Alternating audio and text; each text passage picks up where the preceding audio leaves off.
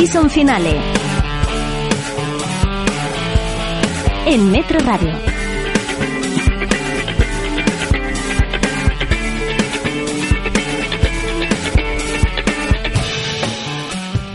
Hola, muy buenas, soy Pablo García y estamos de vuelta en Season Finale. Hoy recuperaremos el tiempo perdido como siempre, con toda la actualidad, las series y las películas que nos ha deparado esta semana.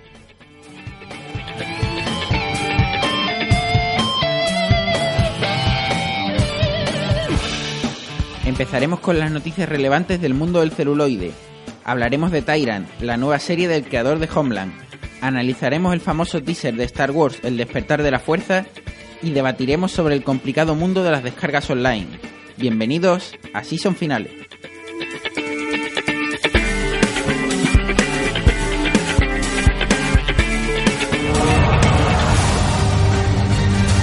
Noticias.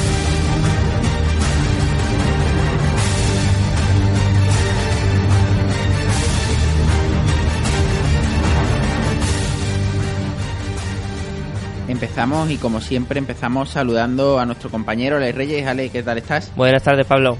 Ale, la verdad es que tenemos que empezar con una noticia un poco triste y es que Jack Nicholson se retira. La- el Alzheimer ha hecho un poco de mella en sus fuerzas y, y la verdad es que es un actor que nos encantaba, que hizo papeles muy intensos, muy dramáticos, eh, un actor muy, muy, muy profundo. Pero bueno, eh, sabemos que cada, cada momento, cada actor tiene su momento y parece ser que ha llegado la hora de, de cambiar de, de registro y de abandonar el- la actuación. Hombre, una noticia como esta siempre es triste, además de un grande como es este hombre, que nunca no ha tenido ningún papel en el que no haya sido una gozada de disfrutar de él como intérprete. Pero bueno, la gente se hace mayor y por desgracia no todos somos iguales ante este tipo de cosas y por mucho mucha pasta que tenga o muy estrella que sea, el cuerpo cuando dice se acabó, se acabó. Y este hombre pues podrá vivir más tranquilo en su casa que intentando esforzarse en algo que a lo mejor no le iba a salir tan productivo como él quisiera. Sí, bueno, eh, siempre nos quedará El Resplandor, Mejor Imposible, Alguien por sobre el nido del cuco, últimamente Infiltrados. Eh, la lista es muy larga y solamente es, un, es una pequeña muestra, pero, pero ahí, ahí queda. Y también vamos a hablar, vamos a empezar con el bloque de las noticias de series, hablando de The Wire, eh, una gran serie, una serie que si te soy sincero he empezado a ver, pero de- debido quizá a lo mejor a que está, a que está grabada en cuatro tercios, no me, no me ha convencido para seguir viendo, no por el argumento que me estaba gustando mucho, sino por el formato. Y ahora parece ser que HBO ha, remediado eso y va a sacar una edición en formato 16 noveno, en formato HD, que por un lado es una gran noticia para todos los seguidores de, de Wire y de la, HBO y los que no la han visto poder verla, pero por otra eh, tiene un handicap y es un handicap muy importante porque si esta serie estaba grabada en cuatro tercios era porque el formato original es cuatro tercios. Si lo, si lo cambia a 16 novenos, lo que estás haciendo es cambiar el formato original y cambiar el encuadre, los encuadres, algunos encuadres, eh, tener más aire en algunos momentos, tener que borrar digitalmente las pértigas de sonido porque, porque existen eh, en ese formato. Y, y bueno, no está muy contento el, el creador de la serie, David Simon, pero HBO es la que manda y, y la, que ha, la que ha decidido hacer este cambio. Pues yo si te digo la verdad no, no estoy demasiado de acuerdo con este tipo de decisiones, porque si este colega estaba rodando la serie, seguro que HBO lo sabía de antemano que iba a ser en cuatro tercios, y si es en cuatro tercios será por algo. Y si, ha- si una serie que cuesta la pasta que tiene que costar esta serie, la planteas todas las escaletas, todos los encuadres, el director de fotografía, el, el- los de atrezo, el, el propio director, el vestuario, todo, toda esa gente va a tener en cuenta el formato y lo que se ve y no se ve en cada plano. Si tú ahora coges y reinventas todos los planos, que no estamos hablando de uno, ya no solamente aire, sino lo que te vaya a contar en, en cada secuencia va a cambiar.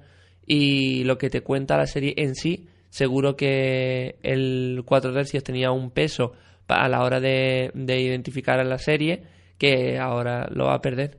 Sí, totalmente de acuerdo. Lo que pasa es que esta serie es antigua, esta serie ya ha terminado y eso lo que va a hacer el, el 16 noveno eh, quizá es eh, todo el público que no ha podido verla, no ha podido acceder a ella o no ha querido porque el formato le echaba para atrás, el 4 tercios con, con las pantallas que tenemos ahora de 16 novenos en los cuales siempre íbamos a ver mucho negro por un lado y por otro. Eh, yo creo que en, en ese aspecto es mejor tenerla eh, en ese formato, en el 16 noveno, a no tenerla o, o no verla por, por no querer verla con eso con esas franjas negras. Pero coincido totalmente en lo que dices de que es eh, matar el arte, eh, cambiarle el formato totalmente y, y hacer una medio chapuza, sobre todo para HBO. Claro, es como si dices, pues ahora no me cabe el Guernica en el estudio y lo voy a poner más corto. Sí, exactamente. O lo voy a poner más alto y tengo que inventarme por arriba y por abajo. Cuando la, este tipo de cosas se hacen en un encuadre, el encuadre importa muchísimo. Yo, por ejemplo, en mi experiencia profesional como diseñador gráfico, que me- a mí me pidan un- un- una gráfica con un formato y luego me añadan diferentes formatos, hay veces que incluso adaptar el diseño que ya está realizado y terminado y está hecho el layout, está todo, adaptarlo a un formato diferente de vertical a horizontal o incluso un poco más alto. Hay veces que tardas más en eso y el producto pierde toda la gracia que tenía al principio solamente por aumentarle o quitar el tamaño. Así que personalmente quizá también tengo Sí. un poco de guerra en contra de, de cambiar el formato una vez terminado el producto. Sí, sobre todo cuando es un producto tan terminado y, y tan redondo como, como se supone que es. Yo prometo ver The Wire. No sé si la veré en 16 noveno o en 4 tercios, pero prometo verla y. Tienes de que verla en cuatro tercios y lo sabes. Me va a costar porque la verdad soy un poco sibarita para la imagen, pero bueno, lo intentaremos. Vamos a seguir con las noticias y vamos a hablar de- del final de Sons of Anarchy. Se ha producido esta madrugada, se ha emitido el último capítulo en Estados Unidos y hay que decir que es una serie, como hemos dicho aquí siempre, muy infravalorada, una serie que trata sobre eh, la vida de los moteros en, en California, los moteros de Harley Davidson, pero lo importante, lo interesante de esta serie es que está muy basada en, la- en los dramas de Shakespeare. Es cierto que mezclar dramas de Shakespeare y, y moteros en California puede, sonar un poco extraño, pero, pero es así. Y parece ser que el final también va por ahí, va a ser un final dramático, un final eh, en lo que no acaba bien nada y un final que es muy esperado por los seguidores de la saga. Yo, yo creo que será otra, otra serie como The Wire que tendrá todo el reconocimiento cuando termine y cuando ya haya pasado un tiempo, cuando ya tengamos un pozo de la serie importante. Mm, De hecho, no eres la primera persona que escucho decir exactamente eso, que es una serie que cuando termine será cuando empiece la gente a valorarla de verdad. Y todo el mundo que la ha visto, yo también me incluyo en los que no, eh, me han hablado muy bastante bien de, de la serie. Sí, eh, quizá puede echar para atrás para los que no les guste el Claro, tema la, la temática es que cuando te dicen que es una, una serie de moteros, hay, mm, no parece demasiado prometedor al que no sea forofo de ese tipo de, de ambiente o, de, o, de- o del motor o de las películas que te imaginas que pueda ser de banda o ese tipo de historia. Pero la gente que me la, que me la ha recomendado no, ha- no es el estereotipo de gente que ve ese tipo de contenido. Sí, tú tienes que pensar, eh, obviando el tema del motor, que es una serie dramática, una serie que está construida cada temporada en un increchendo total, que los finales de temporada suelen ser muy espectaculares, muy, muy bien montados, muy bien hilados en cuanto a guion, en cuanto a trama, y todas la- las temporadas en sí, es cierto que pecan a lo mejor de un poco largas, pero todas se resuelven de manera brillante. Y entonces, pues, yo creo que eso, que eso hace que, que la serie sea muy recomendable. ¿Cuántos capítulos por temporada? Por temporada son 13 capítulos, pero arranca siempre muy lenta, eh, al estilo Breaking Bad, y tiene un final explosivo. Siempre, todas las siete temporadas que hemos tenido son siete, siete finales para, para enmarcar. Y todas con, con muertes muy espectaculares, porque hay que decirlo, es una serie que no se corta para nada en cuanto a violencia y en cuanto a, a brutalidad y, y crudeza.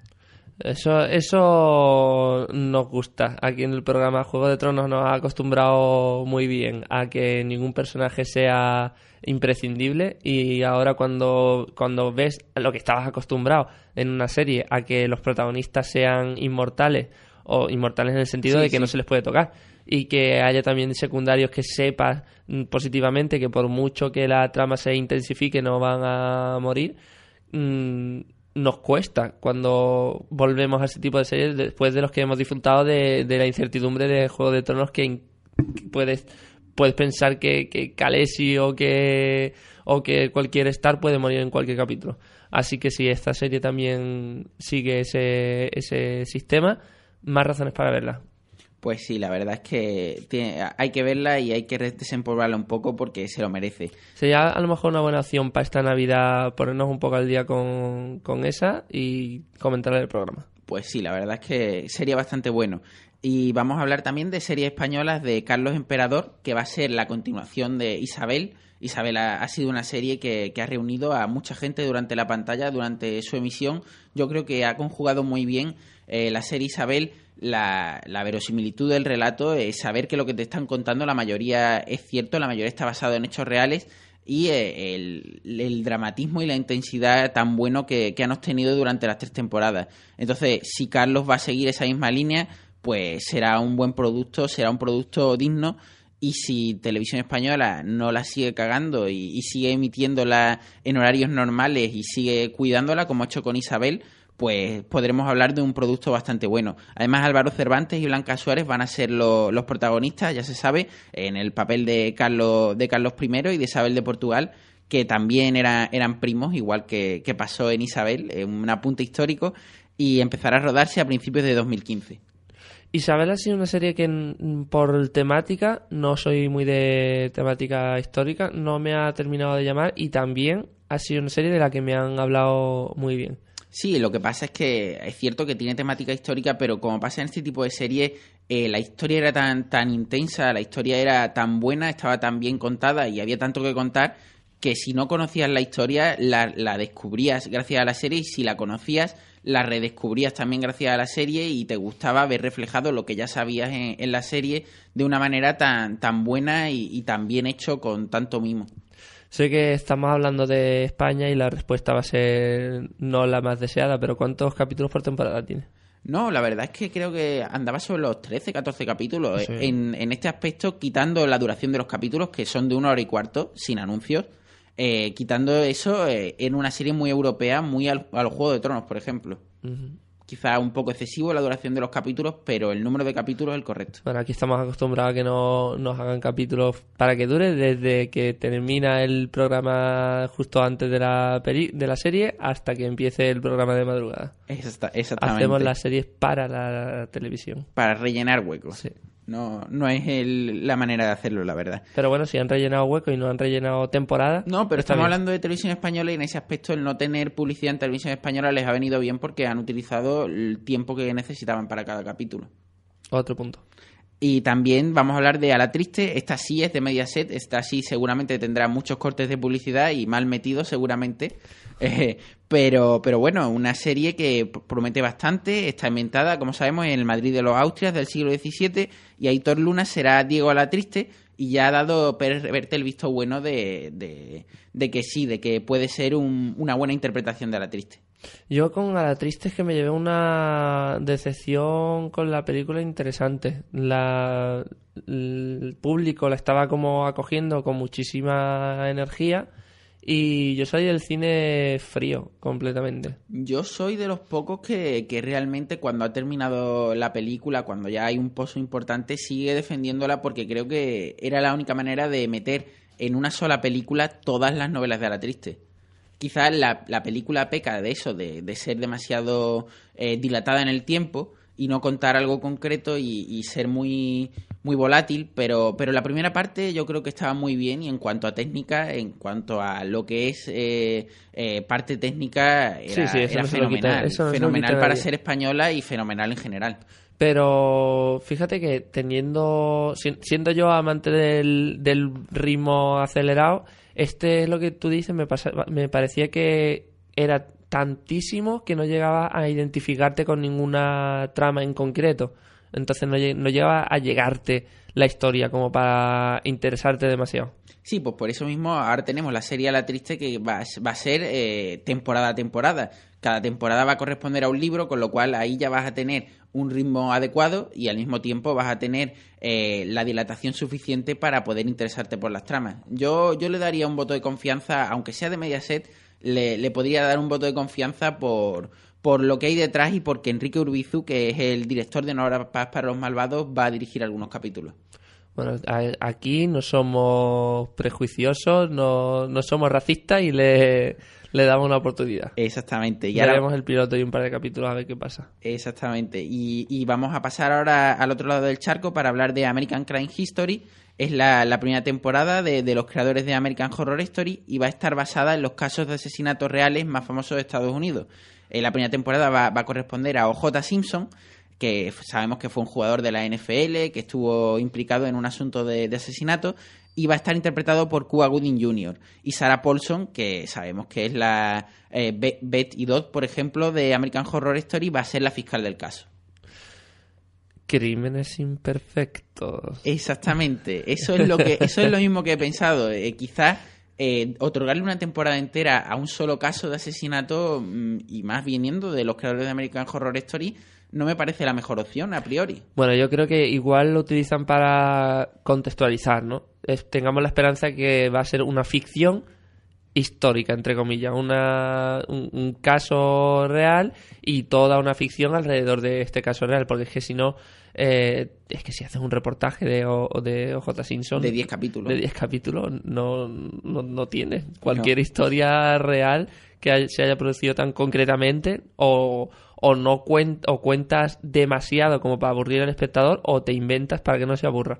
y que viniendo del equipo que viene realmente no esperas eso, tú no esperas que sean fidedignos, tú esperas que sean in- inventivos, que sean originales, que sean geniales como, como lo han sido con American Horror Story. El listón está muy alto y yo creo que es un paso bastante al abismo. No, Yo- Tengamos esperanza en que sea eso, que sea un- una ambientación contextual. Esperemos, esperemos. Y hablamos de Krypton, que va a ser la precuela de Superman. Sabemos que Gotham ha sido un éxito bastante, bastante brutal. Que, que la verdad es que los que lo veían con escepticismo eh, les está gustando cómo, está, cómo se está llevando la trama. Y Krypton lo que pretende es coger a todos esos seguidores de Superman que no tenían eh, no tenían respaldo porque no tenían esa precuela tan tan deseada de, de Superman y, y lo que van a tener aquí es el planeta Krypton Eh, se va a basar en el abuelo de Superman el, el realizador y el, y el creador va a ser David S. Goyer, que ya es bastante famoso por haber firmado el guion del Hombre de Acero y de Batman vs. Superman, aparte de otros muchos guiones, entre ellos el de Blade, por ejemplo, y el de Batman, el de Batman el- Origins me parece también. Con lo cual es un tío que ya está bastante formado en ese aspecto. Bueno, tenemos una experiencia interesante en, en este mundillo. También ha hecho bastantes bodrios, ¿eh? Recuerdo que, el dire- que fue el director de Blade 3 y Blade 3 fue un poco, un poco mala. Y que querramos pensar que le obligaron. Pero sí es importante aclarar que no es un, no es un rollo Smallville, ¿verdad? Exactamente, es una precuela, pero una precuela en la que no aparece Superman, aparece el abuelo de Superman, aparece el planeta Krypton y lo que tenemos que ver es cómo estará representado ese planeta Krypton, si veremos eh, grandiosidad, si veremos muchos efectos especiales, que es lo que queremos porque el planeta Krypton sabemos que no se parece en nada a la Tierra, con lo cual eh, esperamos una serie eh, de ciencia ficción, entre comillas. Promete. Si, si se aleja de, de la estética de Smallville y se acerca a Gotham creando un- una ciudad interesante y la que esperamos ver, porque en realidad en las películas, sobre todo en las nuevas, no se nos ha mostrado demasiado de ese Krypton y Sí, pero tiene en la, última nos- en, la de, en la última de Superman sí se nos mostró un nuevo Krypton y un Krypton que yo creo que es interesante para, para basarse en él para hacer este Krypton. Sí, le daban también una vuelta al vestuario, lo justificaban de alguna manera como vestuario eh, de casa, ceremonial e incluso militar en algunos casos. Y si siguen esa línea de adaptar el Krypton ochentero, por ejemplo, de, de las primeras películas, a, a lo que se está haciendo ahora con, con la Gotham también ochentera, como se ha modernizado y como lo han hecho con el propio Krypton en la última, en la última entrega de Superman, puede quedar una serie bastante interesante. Y si, ya decimos, si el director tira por su mm, comienzo, digamos, y no sus secuelas, también promete. Sí, de hecho, un apunte de Gotham y es un apunte interesante es que me he dado cuenta que hay tantísimo material eh, retrofuturista, por decirlo de alguna manera, en Gotham. Eh, está tan cuidado. Eh, los televisores muchas veces que sí que eh, recuerdan eso de los 80, los coches, la mayoría, no todos, pero, pero sí que tienen ese toque que, que te gusta que te gusta ver y que te gusta saber que está cuidado. Claro, es, cuando haces un- una serie precuela de este tipo, en el que te vas muy atrás en el tiempo, vas a contar una historia que no es para nada a la que la gente se ha enganchado, lo que estás haciendo es una serie fanservice, totalmente. Para los fans de la saga, que los fans de la saga se sientan Respaldados. eh, y se sientan identificados, vayan conectando cositas con lo que han visto durante esa saga. Y es básicamente basar tu serie en referencia a los personajes, a los ambientes, a, los, a las situaciones. Y son seres que especialmente tienen que cuidar todo ese, todo ese tema porque viven de eso. Su público mm, gran porcentaje del público, sobre todo el que tienen de, prim- de primera, que luego ya pueden ir ganando con el argumento, como Gotham, que te pueden enganchar mucho por la línea argumental que tienen, aunque no sea fan de Batman. El, el público a priori lo que va a buscar es esa referencia y lo que va a estar es fijándose con lupa en cada plano, cada situación, cada diálogo y cada personaje para decir, este va a ser tal, este personaje va a ser cual. Esto mm, luego se va a desarrollar y va a convertirse en lo que ya vimos en tal película. Entonces, son tienen que ser productos muy mimados porque van a ser muy escudriñados. Por eso el piloto de Gotham funcionaba tan bien, porque hacía exactamente todo, todo eso que has enumerado. Y también, que se nos, se nos echa el tiempo encima, vamos a hablar del estreno mundial de Wayward Pines en todos los canales Fox. Va a ser un estreno mundial va a ser la primera serie del director M. Night Shyamalan. La, la premier va a ser una premier pla- planetaria y lo que vamos a tener es un thriller psicológico que tiene como protagonistas, entre otros, a Matt Dillon, Terrence Howard, Carla Gugino, Melissa Leo y Juliette, y Juliette Lewis. Está pensada como una event series porque podría limitarse a una temporada, pero también podría ser renovada. Y los 10 episodios de su primera entrega están protagonizados por Matt Dillon, que se mete en la piel de un agente del servicio secreto al que se le encomienda la misión de encontrar a dos agentes federales que se han perdido en el bucólico pueblo de Wayward Pines. Con lo cual tenemos un pueblo misterioso, un pueblo eh, en el cual pasarán cosas, eh, es un thriller psicológico. Yo creo que tienen los ingredientes y encima de M. Night Shyamalan, que ha hecho cosas muy malas, pero también cosas muy buenas. eh, Hay que reconocer, re- reconozcámosle a la gente las cosas buenas y pensemos que se equivocaron en algunos momentos hoy estamos, puntuales. hoy estamos optimistas. Claro, tenemos ya el espíritu navideño y Sí. amamos a todo el mundo. Así que puede ser, puede ser interesante. Y vamos a hablar también de Movistar Series, que es la, la alternativa española a Netflix. Por un lado, puede estar muy bien porque te, te ofrece series exclusivas como Outlander y Penny Dreadful. Pero por otro lado, eh, tiene un gran pero y es que tienes que ser eh, cliente de Movistar, tienes que tener eh, contratado Movistar Televisión para poder tener acceso a este servicio que cuesta 7 euros, que es un- una cantidad razonable por todos los, contenidos que te da, pero aparte tienes que pagar tu cuota de Movistar. Me parece que podría, podría mejorarse. Venimos a lo mismo. Aquí en España no terminamos de arrancar con el con, con la oferta de, de contenido de, de pago por Sí. visión o de visión en diferido. No hay una plataforma todavía que te dé ni todos los contenidos que, que quisieras encontrar, ni a un precio razonable como lo quisieras encontrar, ni tan fácil, porque por ejemplo, si esta funciona bien, eh, yo personalmente no puedo instalar la, la fibra en, en mi casa de Movistar. O no puedo o no quiero. Y sigo sin poder acceder a la que se plantea como una de las mejores opciones ahora mismo. He estado echando un vistazo también a, a Nubeos la semana pasada. Y lo mismo, el catálogo no es tan amplio como debería ser. El catálogo de Movistar es bastante amplio porque tiene Breaking Bad, tiene The Good Wife, va a tener muchas series que van a ir incorporando, no solo nuevas, sino antiguas que, que se van a incorporar de todas las productoras. Y yo creo que en ese aspecto el catálogo puede ser el más amplio de España. Pero si tiene todas esas trabas de que tienes que tener contratado Movistar Televisión, que tienes que tener contratado eh, Movistar eh, Internet, pues realmente te- se te quitan las ganas de, de poder hacerlo bien, que es lo que, lo que realmente queremos. No, no queremos... eh, queremos un servicio bueno, un servicio que, que, te ofre- que te ofrezca la mayor cantidad de contenido a un precio normal, un precio... estamos Podemos estar hablando de un tipo de Spotify, pero de, de series. Claro, que bueno, eso ya lo, lo discutimos a final de programa. Exactamente. Y ahora vamos a hablar del American Film Institute, que ha clasificado por su relevancia cultural, impacto social y nivel artístico a las mejores series del 2014. Tenemos The Americans, eh, Fargo, Juego de Tronos, eh, cómo, liberar a un asesino, Jane the Virgin, The Nick, Mad Men, Orange is New Black, eh, Silicon Valley y Transparent. De ellas hay muchas de las que hemos hablado en el programa, otras que no, pero sabemos de su existencia y dos o tres que de las que no hemos comentado nada, pero la mayoría sí que es verdad que han tenido mucha repercusión. Hombre, aquí hemos tratado algunas ampliamente y de eso se trata, de que traigamos la- las mejores series y ver listas de estas con, con los contenidos que Reconforta. hemos... Sí, reconforta de que no lo estamos haciendo mal. Por ejemplo, Tenemos deberes, pero... Exactamente. Por ejemplo, Jane the Virgin está basada en, en un culebrón venezolano, me parece. Mm, A priori no es algo muy interesante, pero al público latino en Estados Unidos le está, le está causan- causando furor. Eh, si llega a España, pues en algún momento hablaremos de ella, pero con dar ese apunte, por ejemplo, de American, si hemos hablado algo en el programa. Eh, cómo, cómo defender a un asesino no hemos hablado, pero hablaremos en el futuro. Y poco más, porque Mad Men, The Nick, eh, Fargo, Juego de Tronos, todo eso hemos hablado aquí ampliamente.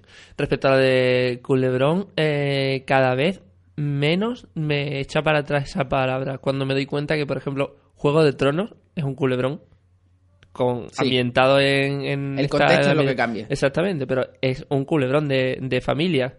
Y series como, por ejemplo, Criadas y Malvadas, que es otro, otro culebrón venezolano con estética occidental, también han conseguido darle un ritmo interesante y llevarlo de una manera graciosa que cambia el- la forma. Igual, igual adaptar culebrones que hayan tenido un argumento interesante, se han podido hacer cosas buenas y darle un formato con unos actores menos sobreactuados, con, con una trama un poco más creíble, cambiando un, diálogos un- y tal. un espa- un apartado técnico un poco menos deficiente. Exactamente. Mm, subiendo de nivel el apartado técnico en todos los aspectos, puede que, que haya productos, hay joyitas que se puedan explotar. Sí, no, la verdad es que el, el- el mercado americano siempre mira al exterior porque la- las ideas son limitadas y cuanto más cuanta más frescura pueda incorporar, mejor. Y por ejemplo, tenemos, tenemos ejemplos en series españolas que han dado el paso al otro lado del charco, están teniendo éxito y no lo están teniendo en España, como puede ser los casos de Laura, que, que ahora, ahora también hay una versión americana.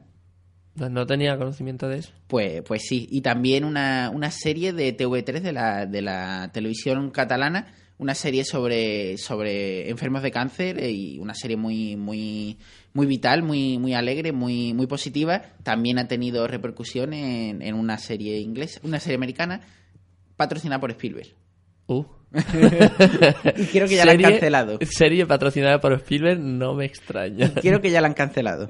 Y ahora vamos a pasar a nuestras noticias de cine y tenemos que hablar de- del hackeo que ha sufrido Sony. Ha sido perpetrado por GOP, que se hacen llamar los Guardianes de la Paz, Guardians of Peace, y detrás puede estar el gobierno de Corea del Norte.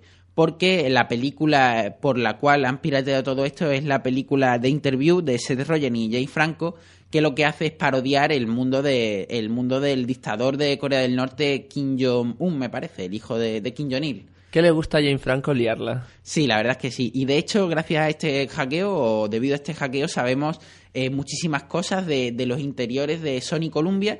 Eh, Ya, un- cotilla, cotilla. una de, una de las cosas es que trataban muy mal a, a, lo- a los famosos, a los que pagaban, eh, les ponían motes, se- se quejaban mucho de Adam Sandler, decían que era veneno para la taquilla, que, su, que sus comedias eran muy planas y que había otras comedias en otras, en otras productoras que eran mucho mejores. Y también hablaban de que, de que por ejemplo, eh, Seth Rogen cobraba mucho más por, por la película que James Franco, algo que no, no se explicaban eh, entre ellos, entre los propios directivos de la empresa. Y han filtrado también películas para, para bajar como Fury, la nueva de Brad Pitt y, y Shia LaBeouf.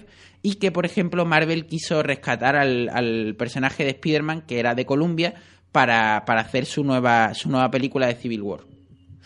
Bueno, no, no está mal, ¿no? Un, un Wikileaks de la de las Exactamente, un películas. Wikileaks de la producción de películas. Pero yo creo que lo- los propios... Bueno, ahora está complicado ser una estrella de, de cine, ¿eh? Cuando no te sacan fotos en bolas de tu teléfono, te escanean, te piratean los emails del jefe y te enteras que te pones a parir. La verdad es que sí. No, pero la verdad es que no ha destacado mucho últimamente Sony Columbia por, por hacer buenas películas y solo por hacer o refritos, o remakes o películas sin gracia. Tampoco ha, sali- ha salido a la luz nada del otro mundo. Siempre se No, sabe que hay solamente actores. exactamente poco más, pero sí las filtraciones que ha habido y sobre todo la, no, no lo he dicho, pero los datos personales de, de toda la empresa Sony Pictures también. Eso ves ya, eso es un tema un poco, ya es un poco más serio. sí, sí. ya es tema Wikileaks. Pero, pero bueno, vamos a seguir y, y vamos a hablar de, de más cosas. Vamos a hablar de, de que Snowpiercer, por ejemplo, ha sido la mejor película de, de 2014 eh, por la Asociación de Críticos de Boston. Una, asoci- una asociación de mucho prestigio y, bueno, un reconocimiento más a una, a una película de la que hablamos en su momento. Tenemos que sentirnos orgullosos porque fue nuestro pil- Fue, fue pistoletazo una de que, salida. sí, sí, sí, fue una que lo vea todo el mundo. Exactamente. Y ahí sigue dando coletazos y, por ejemplo, ha salido en Blu-ray y está cosechando buenas ventas. Se veía desde el principio con esa película y lo comentamos aquí en el programa que, que iba a ser una película de culto cuando pasara un poco más de tiempo. Había pasado muy desapercibida en el lanzamiento en el cine, pero aquí- a, la vista está que ha salido ya en, en Blu-ray DVD y, y va mucho mejor de lo que fue en taquilla y seguirá yendo mejor. De hecho, yo ya la tengo y ya me veré los extras y, y os comentaré. Pues invítame a tu casa. Exactamente, en cuando quieras. Y también vamos a hablar de Exodus, eh, la nueva película que no hemos visto ninguno de los dos, la nueva película de Ridley Scott. Error. Pero, pero eh, sí que hay que hablar de que, por ejemplo, eh, las críticas no están siendo muy positivas y sin embargo hay una cosa que me interesa mucho y no creo que sea spoiler decirlo y es que eh, trata el tema de los fenómenos paranormales, el tema de los fenómenos religiosos desde un punto de vista lógico, intenta darle un prisma lógico a todo lo que se ve en la película y yo creo que tratar eso, cuando Ridley Scott ha hecho películas también muy basadas en la religión, pero más fantasiosas, eh, yo creo que, que a mí personalmente me puede, me puede gustar este tipo de películas. Concretamente este pasaje de la Biblia ha sido muy, muy comentado en ese sentido. Se ha, ha habido varias películas que han, eh, como La cosecha, que han Sí. intentado justificar o han dado las explicaciones científicas que existen para fenómenos que se podrían haber producido y podrían haber sido mal interpretados por la gente que no tenía ese conocimiento. Y ese tipo de, de análisis siempre ha sumado un punto positivo a la película. De hecho, de la cosecha recuerdo poco más, la vi hace mucho tiempo también hay que decirlo, pero recuerdo poco más que las explicaciones que le daba a este tipo de fenómenos. Y yo creo que ha sido un, un- un punto hábil de- del director al meter ese, esa vuelta de tuerca en una película que se esperaba, como tú dices, mm, totalmente Épica fantasiosa. Exactamente. Meterle el, los datos científicos que la hacen verosímil, entre comillas. Mm, algo que ha, tenido éxito hasta ahora y que le va a sumar un puntito a, una película que apuntaba muy bien hasta que hemos escuchado las críticas. Yo, como tú, me sentía con muchísimas ganas de verla, pero no he tenido tiempo he estado fuera cuando se ha estrenado. No he tenido tiempo y al llegar a España he visto que casi todo el mundo ha visto la película y que no a todo el mundo le ha gustado. Sí, por eso, eh, no hay que fiarse nunca de- del criterio de otros. Puedes tener un- una vara de medir, puedes más o menos saber de quién te puedes fiar, de quién no, pero sí es cierto que tienes que fiarte mucho por tu criterio y si a priori las cosas que te van a contar te gustan, eh, ir al cine de cabeza porque eh, no se suele fallar cuando, cuando la corazonada es, es profunda. Bueno, aquí somos gente de, de cine y palomitas. y de fe. Y, de fe- y, y este tipo de películas con tanto despliegue de efectos especiales y efectos digitales y tan grandiosa, merecería la pena verla en la sala de cine. Y también vamos a hablar de Spectra, va a ser la nueva película de Bond. Va a estar interpretada evidentemente por Daniel Craig, pero lo interesante va a ser que va a estar Christoph Waltz, eh, Lea Seydoux y Mónica Bellucci. Yo creo que eh, este, esto, estos A tres... ya te han ganado. Exactamente. No me imagino a, Mono- a Mónica Bellucci en otro papel que no sea la de mala malísima de, de Bond, pero supongo que Christoph Waltz también tendrá algo que decir en eso. Christoph Waltz, que recordemos el actor fetiche de Tarantino, ya, ya ha estado en las últimas dos películas y bueno, eh, era el Hans Landa, por ejemplo, de, de Malditos Bastardos. Sí, este, ese hombre, la verdad es que cuando aparece su nombre en un casting de, de películas no te lo puedes imaginar como otra cosa que el malo. Es que no, no tiene una... Su, su cara sirve muy bien para eso, pero no creo yo que sirviera para, para cualquier otro tipo de, de papel. Es, malo físicamente. Como tú dices también, Mónica Bellucci sería una, una villana muy interesante. Y a mí, Daniel Craig, como James Bond, me gusta mucho. Sí, la verdad es que sí. Ha, ha dejado el listón muy alto porque creo que va a ser la última. En la dirección va a volver a estar Sam Mendes, interesante. El guion va a volver a ser igual que en Skyfall de John Logan, Robert Wade y Neil Purvis. Y el, el- el director de fotografía va a ser Hoyt Van Hoytema, que ya lo conocemos por Harry e Interstellar. Con lo cual ahí tenemos un director de fotografía de bastantes quilates. Sí, sí, totalmente. Dos películas que sobresalen en ese apartado específicamente. Y dos películas que no tienen nada que ver una con otra en cuanto, en cuanto al apartado artístico y dos películas buenas, con lo cual de, de Bond podemos esperar algo bueno también. Sobre todo de esta última reinterpretación de Bond, que no ha habido una película que no ofreciera algo interesante. Sí. Yo, de, este, de esta última etapa, quizá, quizá Casino Royale fue la que más me impactó de todas. Yo Skyfall la- me gustó bastante. Y ya como último apunte, aparte de todos lo- los nuevos actores que van a salir, también va a salir un nuevo coche, un nuevo Aston Martin, el DB10 y recomiendo a, lo- a los oyentes que lo vean en internet porque la verdad es una preciosidad y, y casa muy bien con la estética con la estética Bond. Lo veremos destruido. Seguramente, aunque bueno, eh, después hay sorpresas y no se destruyen todos los coches de Bond. sufrirás. Vete haciendo el cuerpo que sufrirás. Sí. Bueno, y vamos ahora cinco minutitos a publicidad y volvemos enseguida. ¿Te gustan las motos? ¿Te gusta el rock? Tenemos tu sitio ideal. Bar Motero Sillas Rock, en calle Benadalid 24, Polígono Industrial La Estrella. Bar Motero Sillas Rock. Abrimos de martes a sábado a las 6 de la tarde y los domingos a las 4. Viernes música en vivo y jam session con Daniel Songs. Atrévete a la experiencia motera. En Sillas Rock. ¿Tienes una ONG, asociación o alguna causa concreta que necesite financiación? Conciertos Solidarios te ayuda a conseguirlo. Organizamos eventos solidarios y damos la mayor cobertura posible a vuestra causa. Síguenos en Facebook, Conciertos Solidarios o en www.conciertosolidarios.org.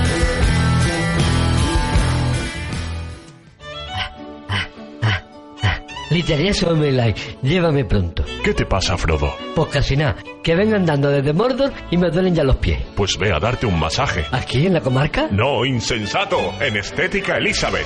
Centro Proiónico Estética Elizabeth. Estética tradicional y tecnología indiva. Masajes, pedicuras, depilación. 665-654848. Llama y siéntete mejor. Aquí o en Mordor. Ah, ahora sí, qué agustito.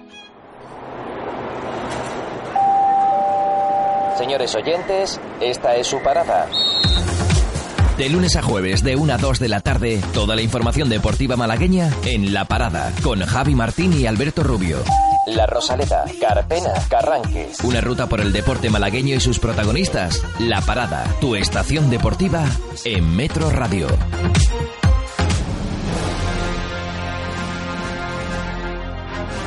Series.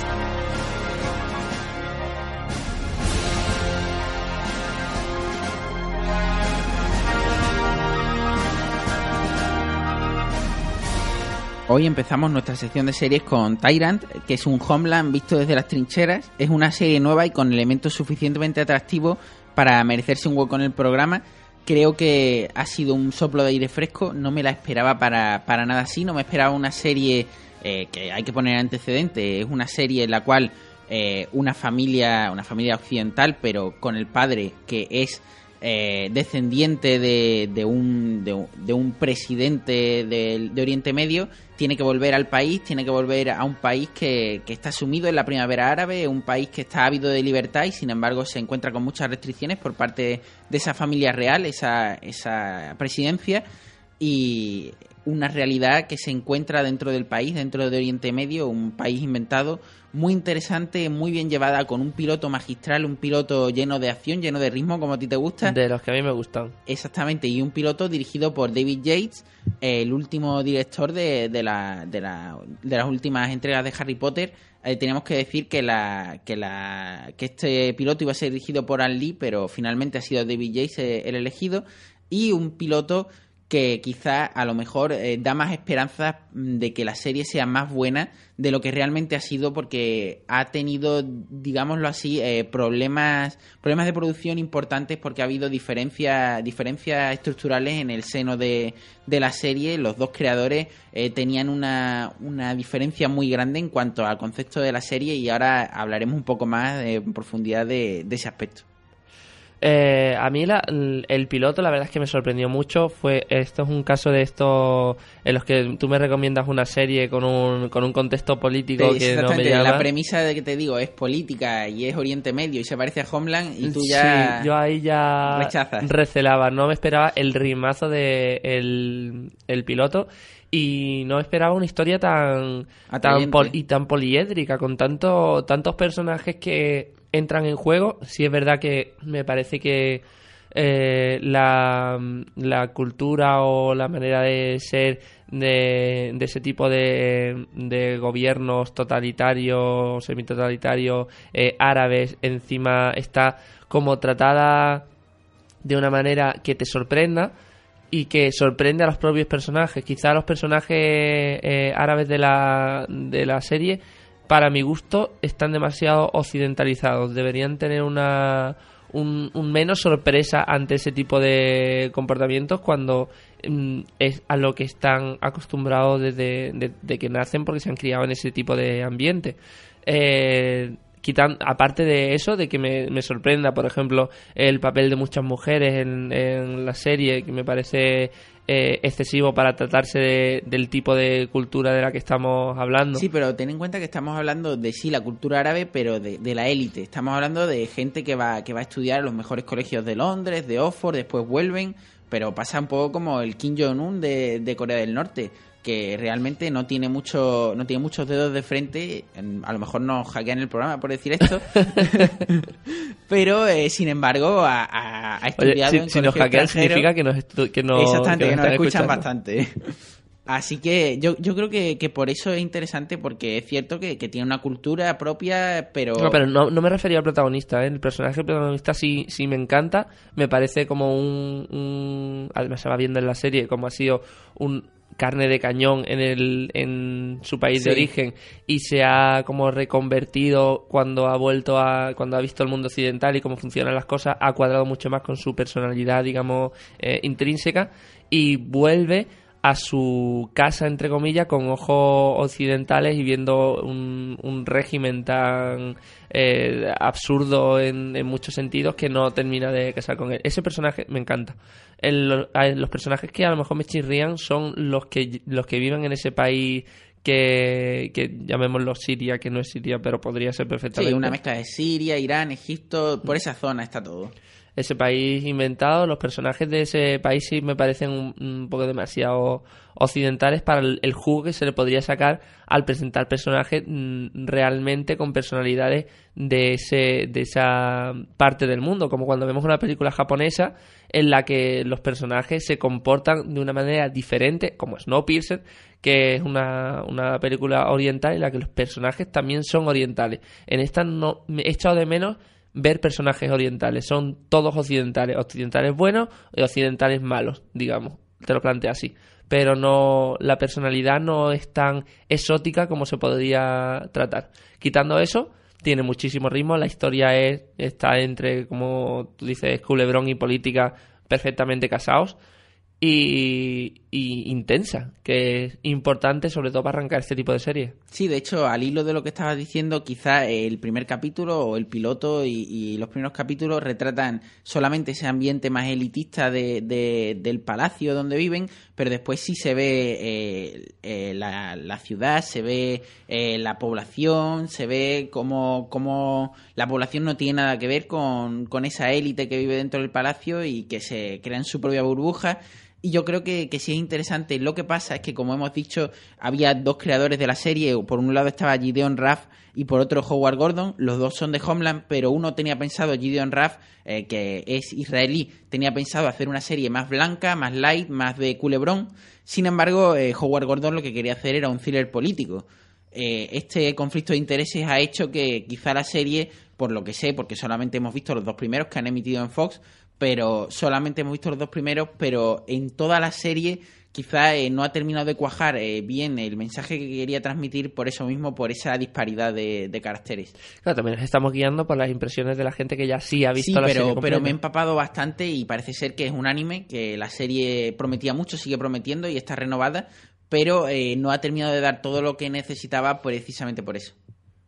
lo tendremos lo tendremos en cuenta de todas maneras lo que el, lo que llevamos visto aquí en el programa.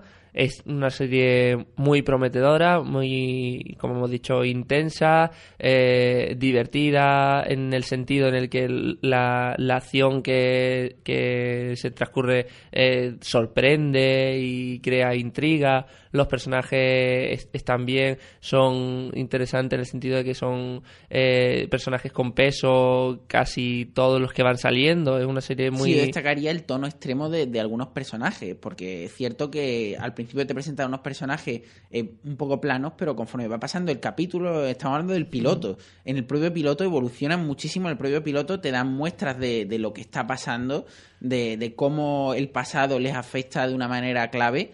Y, y te muestran lo que va a ser el futuro. Es una serie que, que retrata muy bien que en ese aspecto se parece un poco a Son of Anarchy. Sabes lo que va a pasar en un futuro porque te lo retrata muy bien desde el principio. sí sí se, se ve de venir esto es como, como es el que va a traer, es el que va a traer la, la fuerza y a lo mejor trae el lado oscuro. Sí, se ve, se, se le ve en la oreja al lobo ya. Pero bueno, es, es un logo interesante. Yo también me apetece que la serie avance en ese camino y que pase todo lo que parece que va a pasar. Y también vamos a, vamos a escuchar un pequeño fragmento de, de un diálogo muy interesante que tienen eh, el personaje que hemos hablado, el personaje principal y el padre, el dictador eh, supremo. Y así ya vamos viendo cómo se las gasta la serie. ¿Qué se siente casa después de tantos años?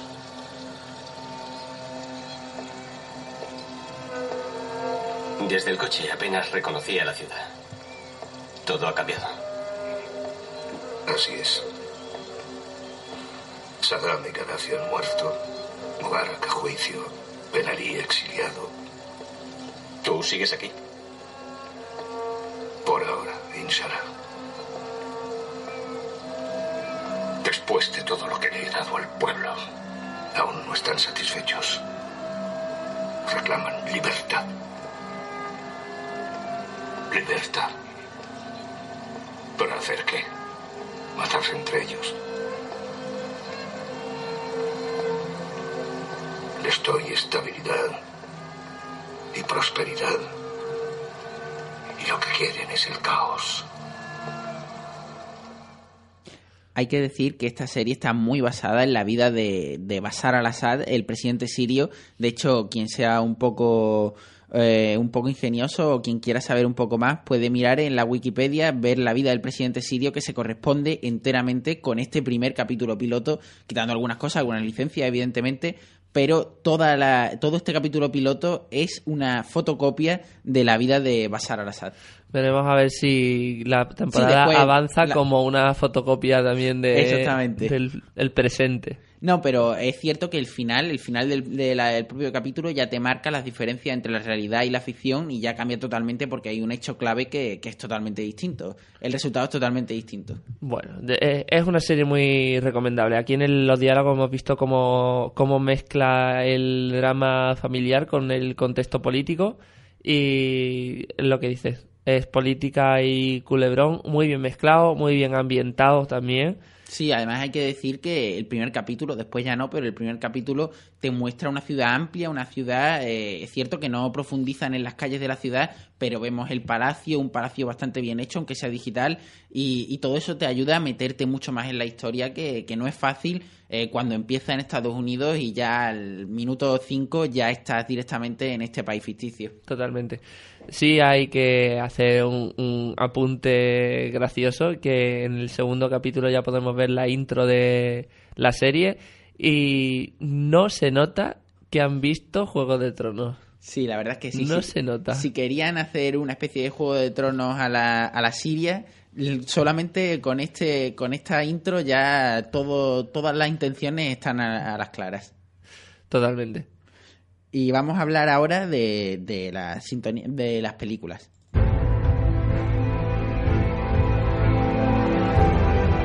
Películas.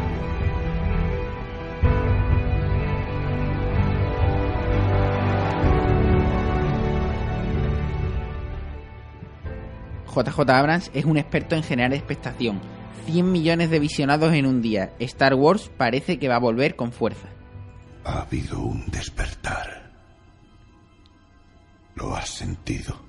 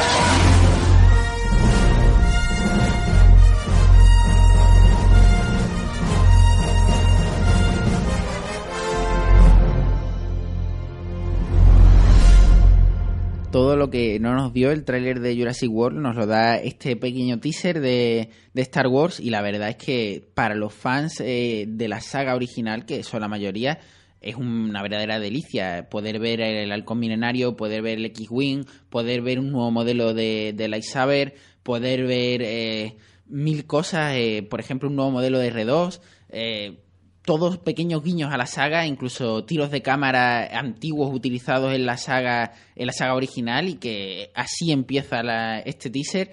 Eh, yo creo que es una gozada y es un, un verdadero guiño al fan, al fan de, de la original y al quien va a ir dedicada esta, esta película, parece. Se nota mm, solamente en el apartado Añejo, añejo. sí sí en el apartado sonoro que es lo que acabamos de escuchar sin ver siquiera las imágenes eh, la banda sonora los efectos de sonido y el tipo de, de diálogo incluso te sabe a, a las primeras películas es verdad que, que nos emociona ver, como dices, nuevo modelo de R2, nuevo modelo de, de Pero sable basado en lo láser. antiguo, ¿eh? Exactamente, está bebido de lo, de lo antiguo, una evolución lógica. No vamos a ver, no parece que vayamos a ver una nave como la amarilla de- del episodio 1. Sí, pero esto tiene también una explicación y es interesante. Y es que el episodio 1 partía de, de un, un imperio que estaba en paz, que, que podía tener diseños armoniosos, diseños distintos a, a los diseños mecánicos, los diseños más industriales de, de la saga original. Pero no, no funcionaba. No funcionaba, pero, pero tenía un sentido narrativo. Claro, entonces, pero en este estamos- aspecto, estamos viendo al ser cine. una- pero al ser una secuela, en este aspecto mm, lo que esperas es lo que, lo que te han dado, un- una evolución o, o una- un estatismo de lo que vimos en la saga original. Tremendo, la, la gente está como loca con el tráiler y el teaser, porque es, es Sí, es enano, teaser. Pero no es para menos. Como tú dices, Jurassic World en el tráiler a los fans de la saga nos dejó fríos, a la, a la mitad de los fans de la saga, y este, todo lo contrario, los fans de la saga están como locos y, y gente como yo que no soy muy fan específicamente de Star Wars, me, me gusta y me gustan las antiguas, las, las nuevas creo que las he visto una vez cada una. Las nuevas también tienen lo suyo, pero es que no se pueden comparar con las antiguas, que son puro cine de aventuras, puro cine de evasión y puro cine de entretenimiento. otro es otro concepto y esta parece que vuelve a ese concepto como tú dices en la manera de actuar del, del personaje que sale al principio los, tipos de plano y la, musiquita suena vieja es que tremendo. Lo han hecho bien y esperemos que, que eso se vea reflejado en el próximo tráiler, que sea un tráiler en condiciones, que podamos ver algo más, no mucho, porque tampoco queremos que nos spoileren media película, pero, pero la verdad es que nos da mucha esperanza a los seguidores de que, de que esta sí sea la continuación que debía haber sido el episodio 1. Bueno, quizás nos ha puesto en contexto el episodio 1 como cosas que no podía funcionar y ahora... Lo digital fuera. Exactamente. Lo, lo, que, lo que parece es que todo el mundo va a saber valorar mucho mejor está cuando, cuando dé, si da lo que promete en el tráiler. También, igual que queremos creer que el tráiler de Jurassic World no es lo que va a ser la película, queremos creer que el tráiler de Star Wars sí es lo que va a ser la sí, película. pero aquí hay un punto y es que Colin Trevorrow quizá no tiene el peso específico que puede tener JJ Abrams eh, para confeccionar el tráiler. El tráiler quizá de Jurassic World en ese aspecto te da lo que quiere Universal que, que tú veas, mientras que en este aspecto eh, JJ Abrams es el que quiere que veas tú eso. Yo creo que no, no puede no puede no puedes valorar eh, Colin Trevorrow el nombre que tiene con el de JJ Abrams. Total, tiene- tienes toda la razón. Pues a ver si con esto JJ se, se- Redime, el colega se redime. JJ se redime ¿no? y, y pasa a, a ser de los grandes grandes porque si se le reconoce el, la parte buena de Lost se le culpa de la parte mala de Lost pero luego tiene una serie de, de batacazos Importante. importantes que parece que puede dar con, con la manera, si había una manera de que te perdonen todos los pecados, es, es rezar con tres, tres películas de Star Wars como quiere el público. Sí, sí, llevas toda la razón, pero es cierto que solamente la esta de, de Star Wars, esta primera de, de la nueva saga va a ser de JJ. La siguiente, no. la siguiente va a ser, creo que producida por él, pero no dirigida por él. Ay, producida.